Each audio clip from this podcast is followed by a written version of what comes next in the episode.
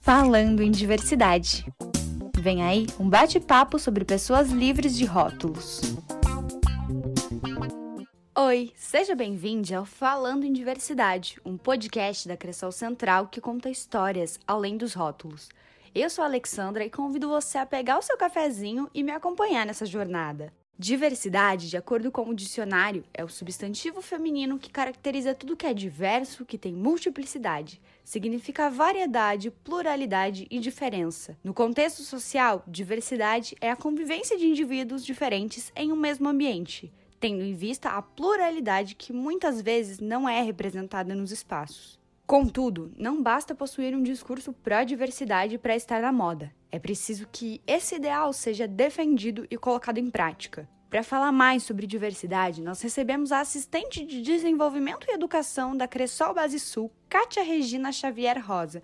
Seja bem-vinda, Kátia. É, obrigada pelo convite, né? É um prazer enorme estar participando desse podcast, falar um pouquinho sobre mim, né? E falar um pouco também sobre a diversidade. Muito obrigada por aceitar o nosso convite. E a minha primeira pergunta é: quem é a Kátia? Eu sou filha do seu João e da dona Nazilda, tenho 43 anos, sou mulher negra, né? Pedagoga, assistente social Sou mãe, né? Mãe da Maria Clara. Moro na cidade de Jaguaruna. Essa cidade fica aqui no sul do estado, né? Uma cidade litorânea. Eu trabalho na Cressol Base Sul, já estou no sistema Cressol há nove anos. Eu iniciei na Cressol Jaguaruna, trabalhando como operador de caixa, depois trabalhei com crédito, como assistente de gestão, e há dois anos eu estou na Base Sul trabalhando na área de formação e desenvolvimento. E como é que foi essa sua inserção no mercado de trabalho? Você falou um pouquinho sobre a Cressol, né? Mas como é que foi a sua experiência ao longo da vida com o mercado de trabalho? Então, eu comecei com 13 anos, eu comecei como menor aprendiz, eu trabalhava num banco da, na cidade de Jaguaruna. Na época foi um programa de inserção de menores, né, de famílias carentes. Lá neste banco eu fiquei trabalhando por dois anos e meio. Depois eu trabalhei é, num despachante, em sequência, eu fui trabalhar no escritório de contabilidade e depois desse escritório de contabilidade eu vim trabalhar na Cressol. Então, esse tempo todo, como eu mencionei antes, há nove anos. Essa oportunidade que foi me dada lá no início, né, com 13 anos de idade, apesar de ser muito jovem, né, na minha adolescência, foi importante para mim. Fez é, amadurecer, ter responsabilidade, contribuiu bastante para o meu futuro profissional, né, para a pessoa que eu me tornei e a profissional que me tornei hoje. Eu defendo é, bastante essa ideia de contratar jovens aprendizes, menores aprendizes. Eu defendo essa ideia ideia de dar oportunidades, porque esses jovens de famílias carentes vão contribuir com essa renda e essas empresas vão contribuir com essa inserção desses jovens no mercado. Eles dão oportunidade, assim como eu tive, como eu destaco que é importante, que ela me deu oportunidade para mim trabalhar em mais locais, né? Lá no banco, eu fazia esse serviço de jovem aprendiz, eu conheci várias pessoas, foi me apresentado várias pessoas na cidade. Hoje o pessoal até brinca comigo, ah, a Kátia pergunta para a Kátia, a Kátia conhece todo mundo na cidade. Então foi lá que abriu as portas portas para mim, para o mercado de trabalho, mesmo com 13 anos, chegar onde cheguei hoje. De acordo com a pesquisa de estatística de gênero, indicadores sociais das mulheres no Brasil, realizada em 2019, as mulheres elas ocupam apenas 37,4% dos cargos gerenciais. Quando a gente fala de mulheres pretas, esses números são ainda menores. Segundo a pesquisa realizada em 2020 pela consultoria Indique uma Preta e pela empresa Box 1824, apenas 8% das mulheres pretas brasileiras ocupam cargos de liderança. Com isso, eu queria perguntar para você: qual é a importância da diversidade em um ambiente de trabalho? Antes de tudo, é importante a gente reconhecer que o Brasil é um país de grande diversidade étnica. A população é composta por uma miscigenação de vários povos juntos, que formam uma nova identidade cultural.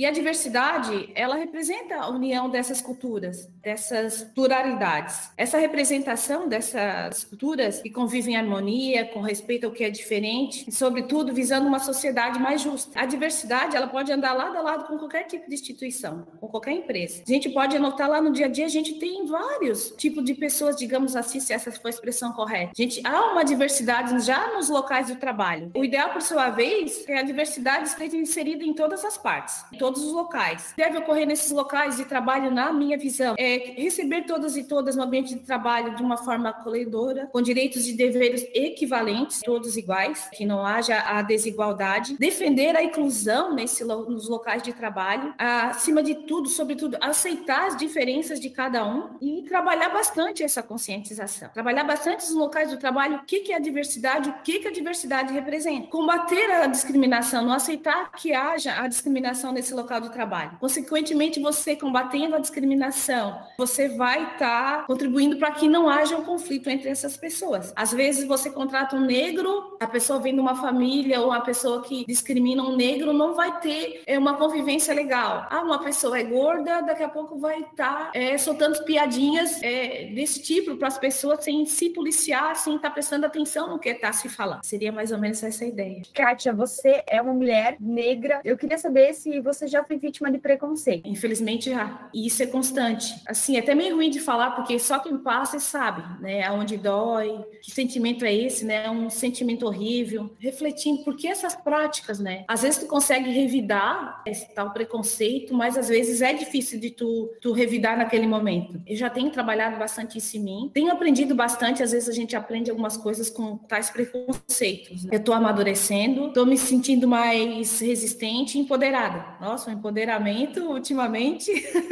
me tornando cada vez mais forte e consciente. E assim, deixa eu ter um recadinho para todos, que às vezes, assim, a questão do preconceito, como eu disse lá no início, ele não é algo legal, né? Fere bastante a gente, mas a gente tem que lutar para combater essa diferença que a sociedade nos impõe. Porque se a gente ficar calado e aceitar tudo que vem, é claro que a gente vai ser massacrado e a gente vai ser pisado sempre. É claro que eu falei ali no início, é doído. Às vezes eu vi coisas assim de pessoas, até pessoas próximas, mas a gente vai trabalhando e a gente está construindo, vai conseguindo contornar essa situação. Muito importante, Kátia, essa sua reflexão sobre preconceito. Eu acho que como mulheres, todos os dias nós temos que nos impor diante de situações muito difíceis, né? E a representatividade Hoje ela é muito escassa, principalmente para mulheres pretas, apesar de serem mais de 28% da população, segundo o Instituto Brasileiro de Geografia e Estatística, o IBGE. As mulheres pretas elas ainda não são representadas nos espaços políticos, nos espaços midiáticos e em tantos outros espaços que necessitam de representatividade. E eu queria te perguntar em relação à cor da sua pele, ou o fato de ser mulher, ele já foi um fator decisivo diante de alguma situação, em algum momento da sua vida? Sim, é, é, esse assunto é bem, bem delicado. É, ainda há pouca ocupação de mulheres né, nos lugares de destaque. Ainda há falta de oportunidades. A gente vê que teve avanços, teve, teve, tiveram vários avanços, mas ainda há muito assim a evoluir. Você vê propagandas, por exemplo, aparece lá bastante mulheres negras, elas vão lá, ganham seu cachê para fazer aquele trabalho, mas por trás, de repente, está aquela empresa, empreendedores de brancos, você não vê o pessoal negro ainda nesses lugares, é, sendo um empresário, ocupando esses lugares, por exemplo. Hoje se traz, não sei se é por conta de uma responsabilidade social, se pode dizer assim, essas pessoas para a mídia, ela tem ter uma porcentagem de negros. Daí ela contrata uma modelo negro, um modelo negro, para estar tá fazendo essas propagandas, por exemplo, como propagandas de perfume, é, hidratantes, de carros, e assim vai. É, ter aquela representatividade negra, por exemplo. Lá por trás ainda está faltando muitas pessoas negras para estarem ocupando esse espaço também. A luta é grande por justiça social, se luta todo dia por isso, por a inclusão. O fato histórico contribui muito para isso, para que não se tivesse esse avanço e que esteja de forma lenta, tudo que aconteceu lá no passado com a gente, com os negros. Mas eu busco sempre né, o meu espaço, estou sempre me atualizando, buscando sempre oportunidade de aprendizado. Sim, estou sempre atrás de, de novas oportunidades, sempre estudando, me atualizando, tá ocupando o meu espaço. A gente também não deve ficar na nossa zona de conforto, esperar que as coisas venham apesar de a gente ter todo esse desfavorecimento de ir atrás e lutar. E eu queria finalizar perguntando como que a tua história de uma mulher preta empoderada, ela pode contribuir para empoderar outras mulheres? Então, assim, a sociedade naturalmente ela discrimina as mulheres, mesmo brancas, negras. Culturalmente a gente é vista como menos capacitada. Como exemplo, a gente tem os locais de trabalho, às vezes a gente exerce a mesma função do que um homem e nós não recebemos o mesmo salário que eles, né? Esse é um exemplo clássico, que é bem visível. Nós temos que ocupar o nosso lugar, buscando a equivalência, buscando essa equidade. Quanto mulher negra, nós incomodamos muito quando nós é, empoderamos, indo contra o preconceito, e nos destacamos quando criamos alternativas. Qual seriam essas alternativas? Estudar, aceitar-se e amar-se como a gente é, para enfrentar esses tal preconceitos e esses tal é, racista. Quando resistimos e nos empoderamos, somos a mudança, o espelho para outras mulheres negras. Somos a representatividade. Assim mesmo que as minhas conquistas sejam pequenas, elas vão ser espelho para outras mulheres. Obrigada pela sua companhia e até o próximo episódio.